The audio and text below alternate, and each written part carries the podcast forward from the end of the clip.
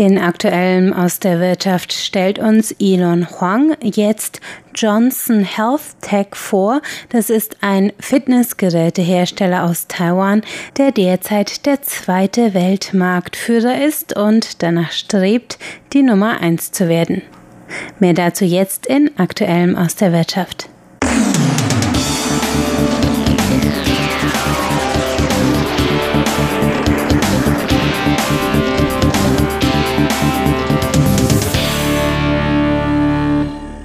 Das Geschäft des taiwanischen Herstellers von Fitnessgeräten Johnson Health Tech hat wie viele Unternehmen auf der ganzen Welt durch die Covid-19-Pandemie einen schweren Schlag erlitten. Trotzdem musste Johnson seine jährlichen Geschäftsziele nicht anpassen. Das erklärte der Generalmanager Jason Lohr in einem Interview mit dem taiwanischen Commonwealth Magazin. Johnson Health Tech aus dem zentral-taiwanischen Taichung ist der weltweit zweitgrößte Hersteller von Fitnessgeräten, sowohl für gewerbliche als auch private Anwender. Die verschiedenen Produktlinien werden in mehr als 90 Ländern rund in den Globus verkauft, unter anderem auch in Deutschland, wo das Unternehmen eine Niederlassung in Frechen, Nordrhein-Westfalen hat. Johnson zählt Fitnessstudios, Fitnesscenter und Hotels zu seinen Hauptkunden und gerade dieses Geschäft litt unter der Covid-19-Pandemie. Im ersten Quartal des Jahres 2020 erlitt das Unternehmen einen Covid-19 bezogenen Verlust von 250 Millionen Taiwan-Dollar. Die Einnahmen aus dem Verkauf kommerzieller Fitnessgeräte gingen zweistellig zurück, da die Fitnesszentren in den Vereinigten Staaten und Europa, den Hauptmärkten des Unternehmens, während der Lockdowns geschlossen bleiben mussten. Das hat uns wirklich massive Kopfschmerzen bereitet, sagte Generalmanager Lohr in dem Interview mit dem Commonwealth Magazin. Lohr war vor 25 Jahren in das Familienunternehmen eingetreten, nachdem er aus den Vereinigten Staaten zurückgekehrt war, wo er seinen Masterabschluss erworben hatte. Obwohl er der Sohn des Gründers war, begann Lohr seine Karriere auf der untersten Sprosse der Leiter und stapelte Transportbehälter. Im Interview mit dem Magazin erklärte Lohr, dass Johnson seine jährlichen Geschäftsziele bisher nicht anpassen musste, auch wenn die Covid-19-Pandemie noch nicht vorbei sei. Tatsächlich scheint das Unternehmen darum zu konkurrieren, der größte Fitnessgerätehersteller der Welt zu werden. Mit einem erwarteten Jahresumsatz von über einer Milliarde US-Dollar in diesem Jahr hat Johnson die Chance, den Weltmarktführer für Fitnessgeräte Live Fitness aus den Vereinigten Staaten zu verdrängen. Im vergangenen Jahr lag der Umsatz von Johnson um etwa 100 Millionen US-Dollar hinter dem weltweiten Branchenführer zurück. So erklärte ein Investment Consulting Analyst, dass Johnsons Rivale derzeit im Niedergang begriffen sei. Und wenn Johnson in diesem Jahr ein Umsatzwachstum von 20 bis 30 Prozent erreiche, habe das taiwanische Unternehmen die Chance, Live Fitness in diesem Jahr zu übertreffen. Im Gegensatz zu Konkurrenten in den Vereinigten Staaten und Europa bietet Johnson die Herstellung von Hardware und die Integration von Software an, was ihm einen Wettbewerbsvorteil bei der Erfüllung der Kundenbedürfnisse verschafft. Und tatsächlich sehen die Zahlen seit dem ersten Quartal wesentlich besser aus. Im zweiten Quartal erholte sich der Umsatz nämlich auf 5,64 Milliarden Taiwan-Dollar, ein Rekordhoch für ein zweites Quartal. Das Geschäft wurde durch einen Nachfrageschub von Endverbrauchern angekurbelt, die aufgrund der Pandemie nicht mehr in Fitnessstudios gehen konnten, sondern zu Hause für ihre Fitness sorgen mussten. So stiegen Johnsons weltweite Verkäufe von Heimfitnessgeräten im Juni im Vergleich zum Vorjahreszeitraum um 130 Prozent. Im Gespräch mit dem Commonwealth Magazin erklärte Generalmanager Lohr, was er für die zweite Jahreshälfte des Jahres erwartet und wie sein Unternehmen mit den Herausforderungen, die die Pandemie mit sich brachte, fertig wurde bzw. werden will. Lohr erwartet, dass einige mittelgroße und kleine Fitnesszentren, die während der Pandemie nicht durchhalten konnten, untergehen werden.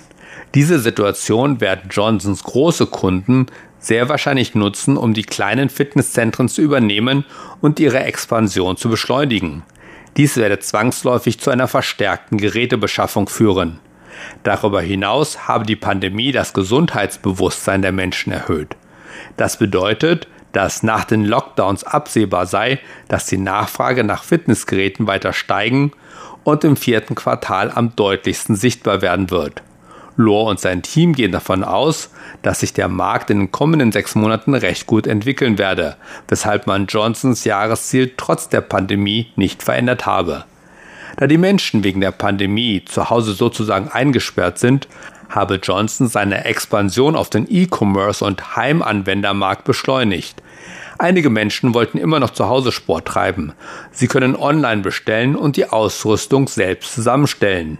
Obwohl Heimtrainingsgeräte im Allgemeinen billiger seien, griffen viele zu hochpreisigen Produkten, weil der Ansturm auf die Geräte zu Engpässen geführt habe. Der durchschnittliche Kundenbestellwert sei um 70 bis 80 US-Dollar höher als früher. Auch Johnsons E-Commerce-Verkäufe seien um das drei- bis vierfache gestiegen. Außerdem habe man die Produktstandorte für Heimanwenderprodukte von Shanghai nach Vietnam verlagert, um unnötige Kosten zu senken und auch die US-Zölle auf aus China exportierte Waren abzubauen. Darüber hinaus entwickelt Johnson neue Produkte, die Hardware und Software integrieren. Damit bräuchten Nutzer nicht mehr ins Fitnessstudio zu gehen. Sie müssten einfach online gehen und sie könnten bequem von zu Hause aus Kurse bei berühmten Fitnesstrainern aus der ganzen Welt belegen. Einerseits können Sie einen Ferndialog mit dem Trainer führen, andererseits können Sie Ihre Körperhaltung anpassen oder Freunde einladen, mit Ihnen zusammen zu trainieren und Ihre Fortschritte zu teilen. Künftig werden diese Kurse auf Abonnementsbasis angeboten und die Abonnements können jederzeit mit den Kursen der verschiedenen Trainer aktualisiert werden, sodass die Verbraucher noch mehr Auswahlmöglichkeiten haben.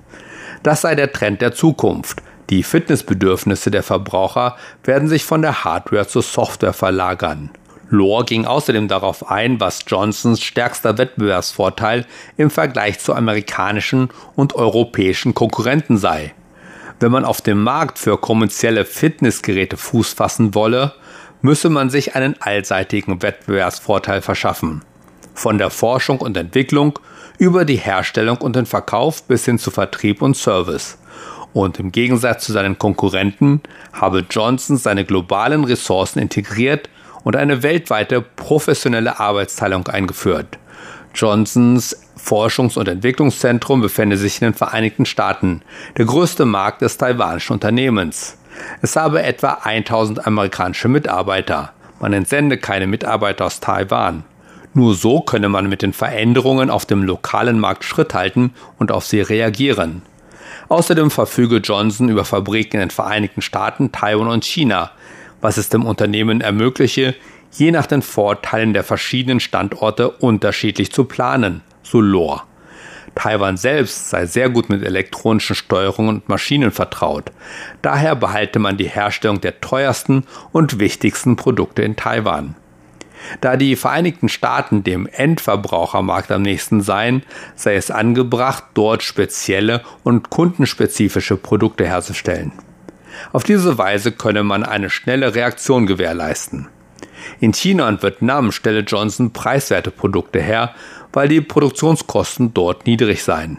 Johnson verfüge jetzt über fast 300 Einzelhandelsstandorte rund um den Globus und man verkaufe mit den eigenen Leuten, anstatt sich auf Händler zu verlassen. Lohr ging auch auf die langfristigen Ziele des Unternehmens ein. Johnson wolle nicht nur die weltweite Nummer 1 bei Fitnessgeräten werden. So habe man im vergangenen Jahr einen 60% Anteil am japanischen Massagesesselhersteller Fuji Medical Instruments erworben.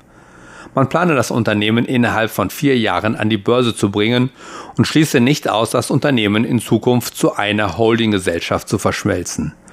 Und wenn ein Unternehmen eine bestimmte Größe erreicht habe, sollte es einige Teile ausgliedern und an die Börse bringen, damit die Mitarbeiter am Gewinn beteiligt werden können.